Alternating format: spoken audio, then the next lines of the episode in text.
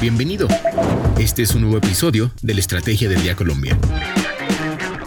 Traído para ti por bloomberlinia.com y dirigido por Andrés Garibello.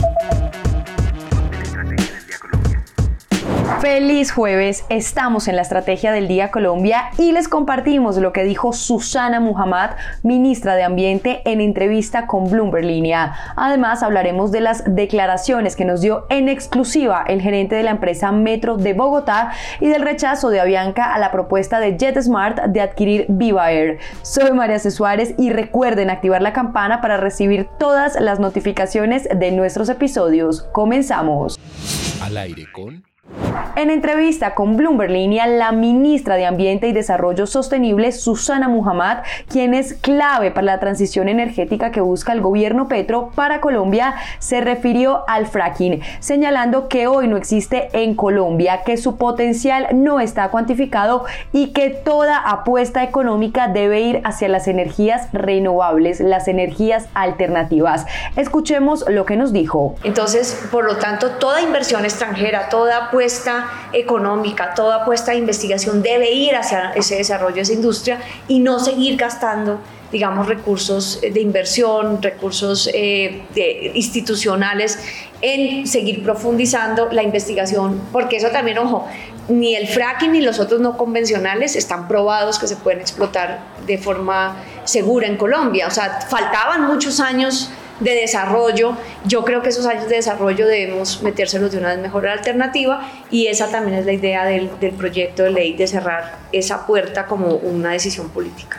Además, envió un mensaje a los inversionistas indicándoles que este es un país serio en lo ambiental y que en Colombia se debe respetar la normatividad, lo que quiere decir que se deben considerar seriamente los impactos ambientales, demostrar la mitigación y hacer las compensaciones.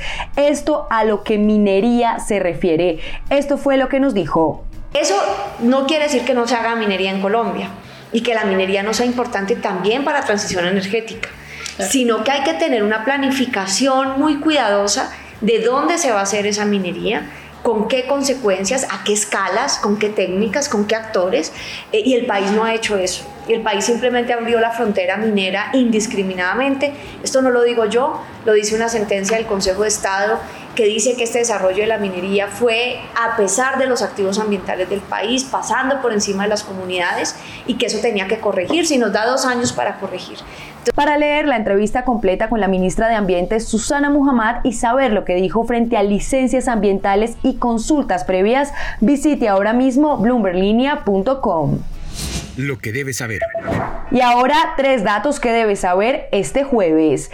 El primero, Bloomberg Línea conoció que un juez del Tribunal Superior de Bogotá declaró infundada la recusación que hizo el Grupo Nutresa contra el director de jurisdicción societaria de la Superintendencia de Sociedades y en el marco de la OPA, la oferta pública de adquisición de IHC Capital Holding, el fondo árabe, por las acciones de la compañía de alimentos. La recusación presentada por Nutresa argumentaba la inhabilidad de José Nicolás Mora Alvarado, el director de jurisdicción societaria, para decidir sobre aspectos relacionados con esta OPA, dado que había trabajado anteriormente en Gómez Pinzón Abogados entre 2013 y 2020. El segundo, pocas horas después de que la aerolínea de ultra bajo costo JetSmart Airlines anunciara su intención de adquirir el 100% de las acciones de Viva Air Fast Colombia SAS, Avianca rechazó la propuesta y la calificó de inviable. Mediante un comunicado, la empresa señaló que no es una opción real para solucionar la crisis de Viva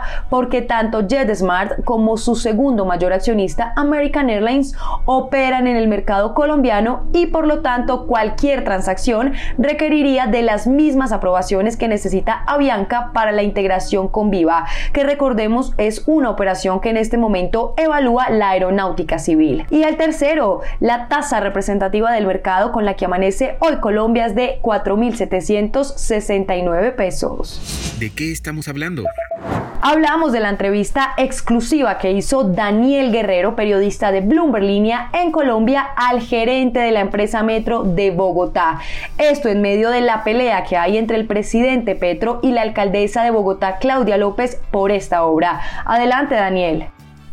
Leonidas Narváez, gerente de la empresa Metro Bogotá, habló con Bloomberg Línea sobre cuáles podrían ser las consecuencias para la ciudad y para el país si se cambian los diseños de la primera línea del metro que ya están en ejecución. De acuerdo con Narváez, el 19% del total de las obras de la primera línea ya se ejecutó y un cambio en los diseños podría significar que estas no sean útiles en un futuro. Asegura Narváez que el presidente Petro prefirió la opción 4 del consorcio chino, en la cual se requieren 15,2 billones de recursos adicionales y la construcción tardaría 6 años más, es decir, el metro comenzaría a operar en el 2034 y no en el 2028 como está previsto en el actual contrato. Asegura Narváez que lo mejor para la ciudad sería utilizar los 15,2 billones o parte de estos recursos en embellecer una parte del corredor de la Caracas y al algunos entornos de la ciudad para hacer más amable el entorno de los habitantes de esos sectores.